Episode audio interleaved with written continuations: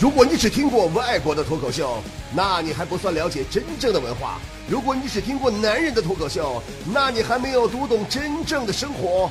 真正的脱口秀是直播现场，是身临其境，是原汁原味儿，是 stand up comedy。真正的脱口秀是来自于李波的无门脱口秀。真正的脱口秀其实并不是简单的说段子而已哦。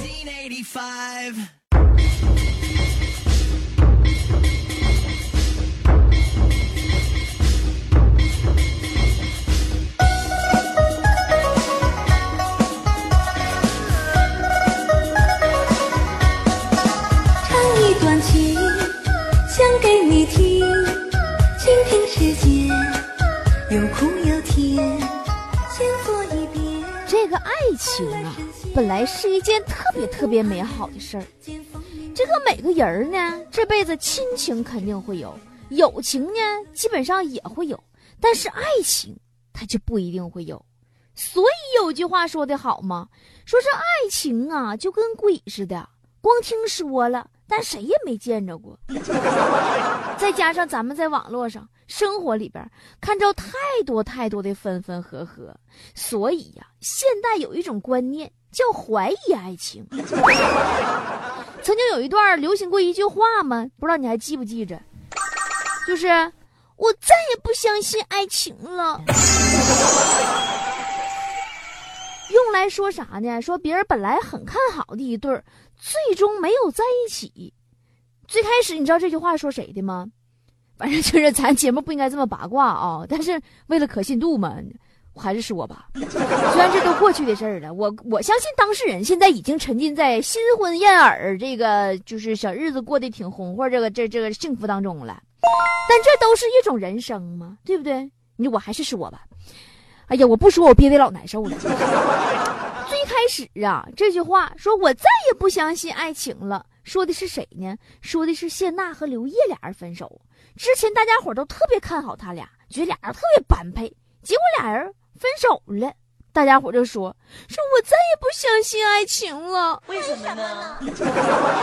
后来姚晨和小肖他俩离婚了，又搬出来这么一句：“我再也不相信爱情了。”为什么呢？从这之后，又用到了谢霆锋和张柏芝身上，再到后来，这句话已经变成了一个习惯化的语句了。只要是俩人看起来特别好，结果最后没有在一起的，这句话就肯定能用上。比方说哈，古天乐没有娶李若彤。我再也不相信爱情了。还有更过分的呢，释小龙和郝邵文没有在一起，我再也不相信爱情了。后来唐老鸭和米老鼠没有在一起，他也搁那儿，我再也不相信爱情了。喜羊羊和美羊羊分道扬镳，我再也不相信爱情了。白娘子和法海没有在一起。我再也不相信爱情啊！奥特曼居然没有跟小怪兽在一起，我再也不相信爱情啊！周星驰和吴孟达不在一起拍戏了，我再也不相信爱情了。李波最终没有跟独门俊熙在一起，独门俊熙拉票你张我再也不相信爱情了。但是开个玩笑，今天我要说，只要每年还都有七夕节，那牛郎啊还能搁天上会织女，我就相信爱情。虽然这牛郎反正他到底搁哪长啥样，搁哪会的织女，会的时候都干哈了，完了咋地，我是从来都没见过啊。但是呢，我也相信爱情。今天不是七夕节吗？咱们的话题今儿个就是爱情。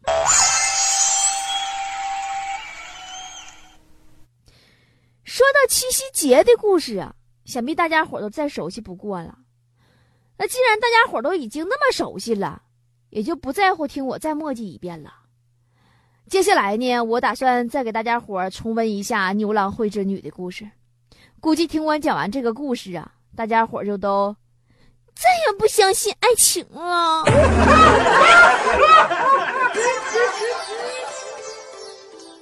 说这牛郎。织女呀，是咱们古代四大民间神话爱情故事传说之一啊。咱们古代四大民间爱情故事传说都有啥呢？你看我给你们数啊，第一个罗密欧与朱丽叶啊，不对，是咱们国古代哈，应该是国产片儿是不？罗密欧和朱丽叶好像是进口片儿哈。让我想想啊，不是罗密欧与朱丽叶，哎呀呀哈，谁来着？潘金莲与西门庆啊，不不不，这个好像也不也不对，这个好像这个好像不是爱情，这个好像是奸情。这个，哎呀，算了，我们还是讲那个牛郎和织女的故事吧。这牛郎和织女咋回事呢？就是这说呀，这俩人吧是咋的呢？就是。俩人不结婚了吗？完了，那个牛郎就是牵着牛出去打工，跑出租去了吗？后来又牵牛回来的。完了吧，他就七月初七，就就这天，两口子在鹊桥上就见面完了，牛郎呢把跑活的份子钱给媳妇往下一扔，完第二天就走了。树上的鸟儿成双对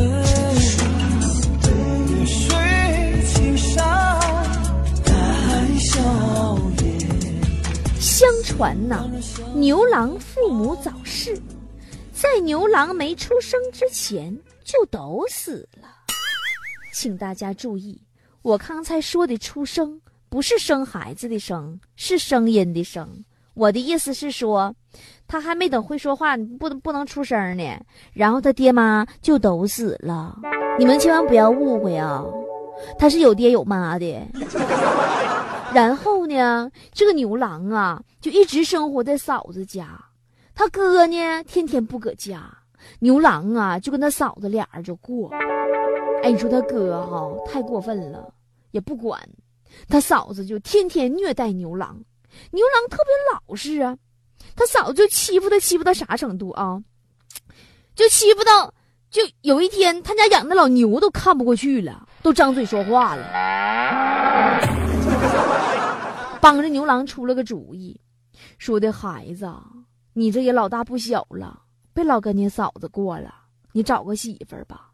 我看借笔子玉皇大帝他家老丫头就不错，要我给你拉过拉过啊？就这么的，这牛啊就给这狼啊支了个招，让他偷摸看仙女洗澡。你说这招得多损？这招啊，这得是啥牛，能支这招？第二天吗？这这帮仙女们呢，正搁那大河泡子里边洗的劲儿劲儿的呢。那家伙咔咔正搓呢，老大给老二搓，老二给老三搓，老三给老四搓，老四给老五搓，老五给老六搓，老六给老七搓，老七给老八搓，就是围个圈儿嘛，咔咔搓。我爱洗澡，心情好好。啊啊啊啊啊！上出来了好多泡泡。啊啊啊啊！潜水艇在祷告。这时。藏在芦苇丛中的牛郎突然跑出来，拿走了织女的衣裳。惊慌失措的仙女们急忙上岸，穿好衣裳飞走了。你知道为啥穿好衣裳飞走不？他那个衣服啊，就像啥一种神器似的，就能飞。那织女的衣服没了，织女就飞不了了，就剩下织女个个搁这儿，光秃的啊。牛郎就走过去。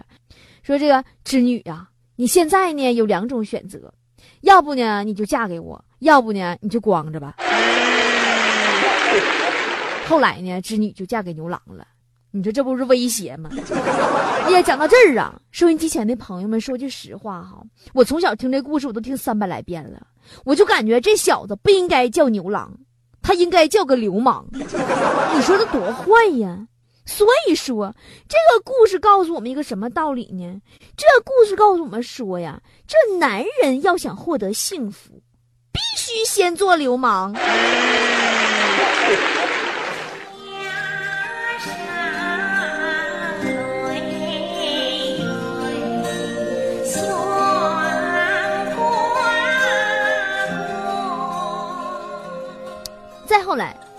牛郎织女他俩就男耕女织，相亲相爱。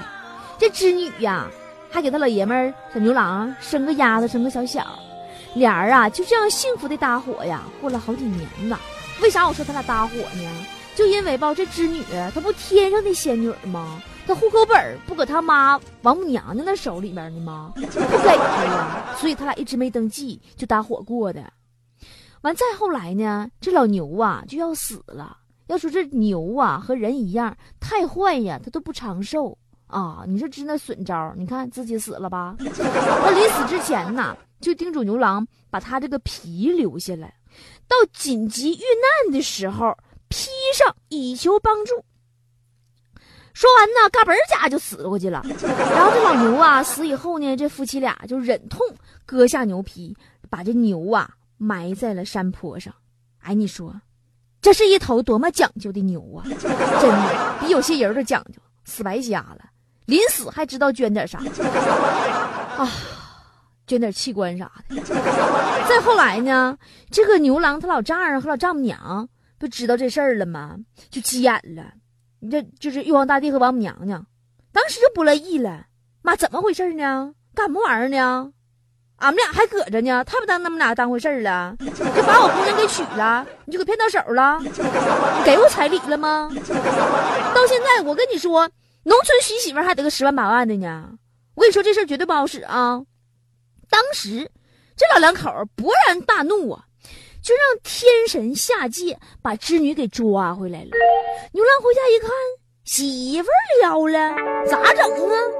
这媳妇撩了，老大事我这是遇难了。急忙就披上了牛皮，把俩孩子往筐里一撇，咔咔就去追去了。眼瞅着就要追上了，王母娘娘心里一着急。拔下头上的金簪，向银河就那么一划，昔日清浅的银河一瞬间变得浑浪滔天，牛郎再也过不去了。从此以后，牛郎织女只能泪眼盈盈，隔河相望，天长地久。Every night in my dreams, I see you, I feel. you. That is how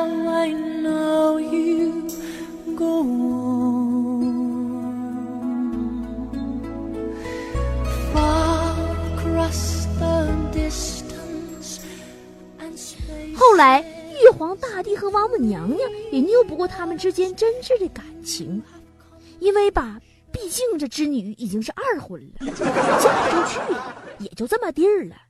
所以呢，这这。这这网开一面，准许他们每年七月七号在这个鹊桥上啊相会一次。所以说，相传每逢七月初七，人间的喜鹊就要飞上天去，在银河为牛郎织女搭鹊桥相会。此外呢，七夕夜深人静之时，人们还能在葡萄架。或者其他的黄瓜架下，听到牛郎织女在天上的默默情话呀。树上的鸟儿成双对，绿水青山，我在想着谁？遍地野花，不理会，只盼双双却交回。树上的鸟儿成双对，绿水青山，我在想着谁。朋友们，听到了我讲完的牛郎和织女的故事。你是不是真的就再也不相信爱情了？当然，反正我是这么想的。如果有一天我要是能跟杜米俊熙在一起的话，那我肯定就相信爱情了。其实呢，有句话说得好，这鞋不合不合适啊，只有脚知道。对不对？人家俩人在一起过得开不开心、快不快乐、合不合把，不是你看就能看出来的。我一直固执地认为，都敏俊熙跟我性格一定很合的。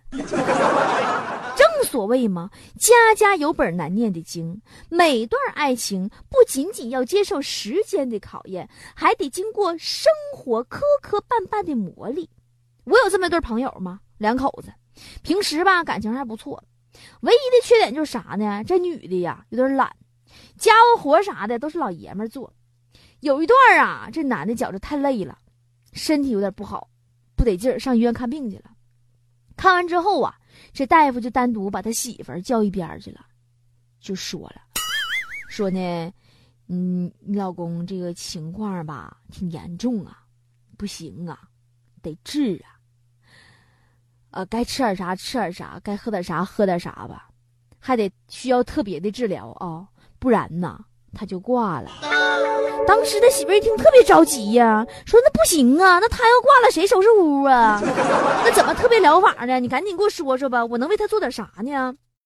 然后这大夫就说了，说你看你老公这个病啊是慢性积累的，劳累过度啊，你呢作为媳妇儿，你要做到以下几点。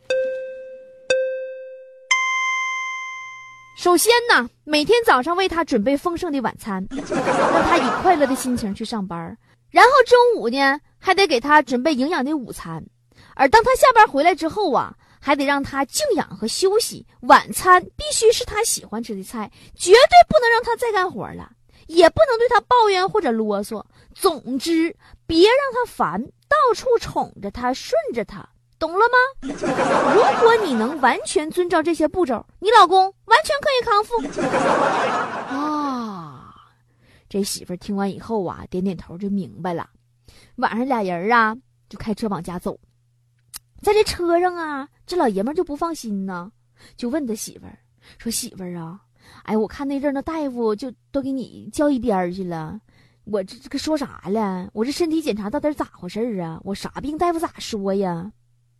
当时，他媳妇儿看了看她老公，两眼噙满了泪水，说：“老公，大夫他说你啥招也救不了了，该吃点啥吃点啥，该喝点啥喝点啥吧，能多干点活你就干两天吧。”所以说，虽然这是个笑话，但是他也告诉我们一个道理：爱情啊，它可能扛得起风浪，却经不起琐碎。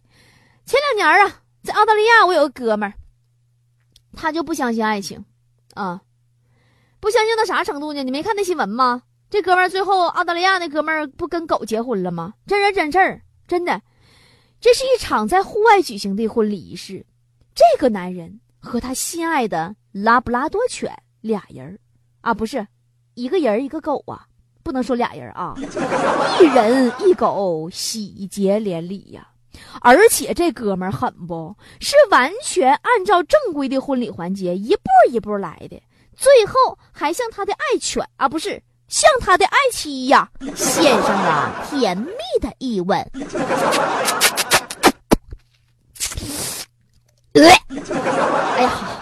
好像还是湿吻。更让人惊讶的是什么呢？三十多名亲朋好友到场，见证了这一历史时刻，见证奇迹的时刻呀！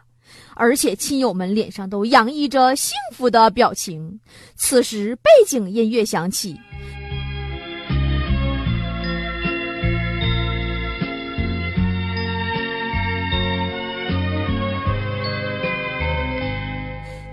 问我伤的有多深，我跟狗结婚。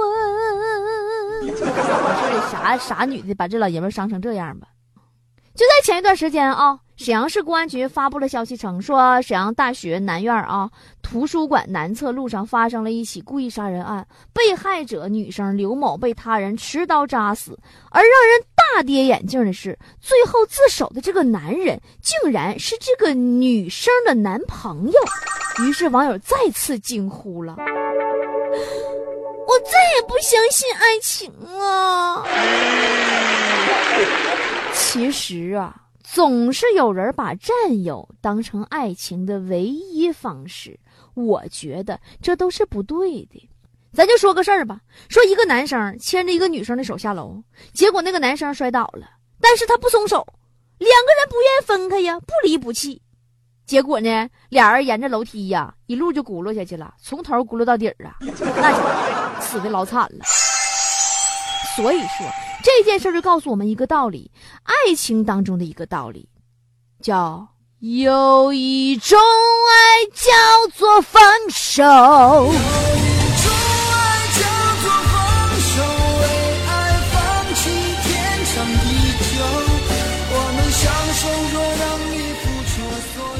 有一种爱叫做放手，所以反过来说，难道两个人见面就打，还仍然是不离不弃，你就相信爱情了吗？啊，两个人在一起互相不尊重，但是仍然双宿双飞，你就相信爱情了吗？两个人完全没有共同语言，但是仍然坚持没话找话，你就相信爱情了吗？两个人同床异梦，各有所爱。一个深爱着李波，一个深爱着杜明君喜，你就相信爱情了吗？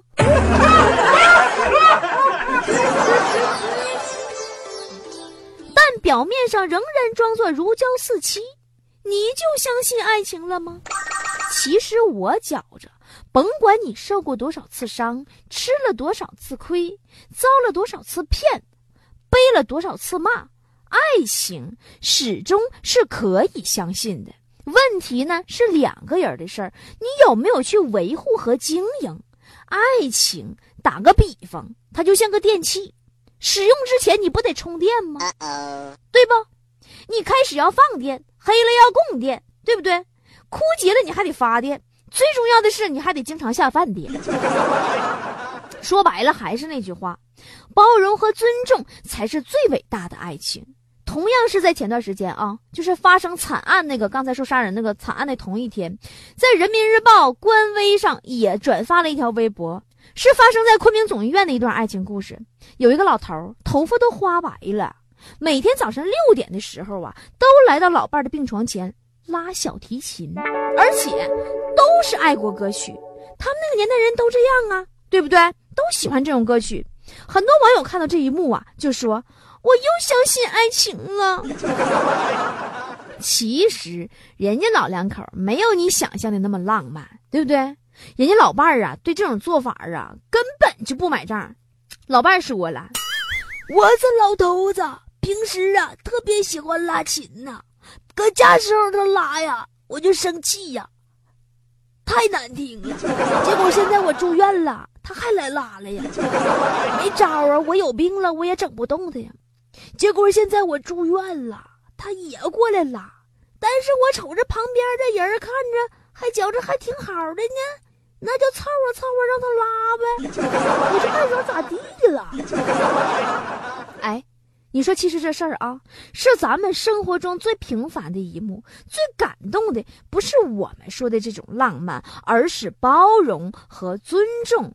浪漫永远是一时的。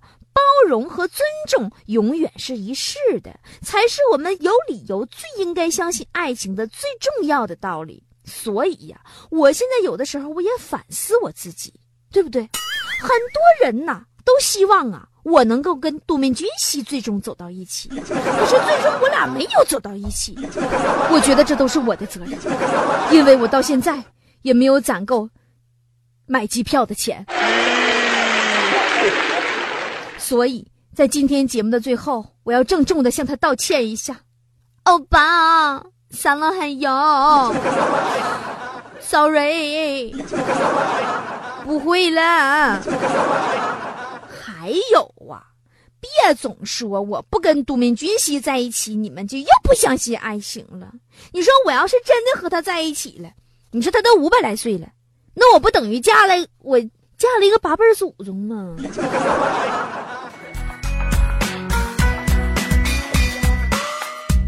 喜欢你爱笑的眼睛迷人的表情让我好动心漫步沙滩在海边数星星。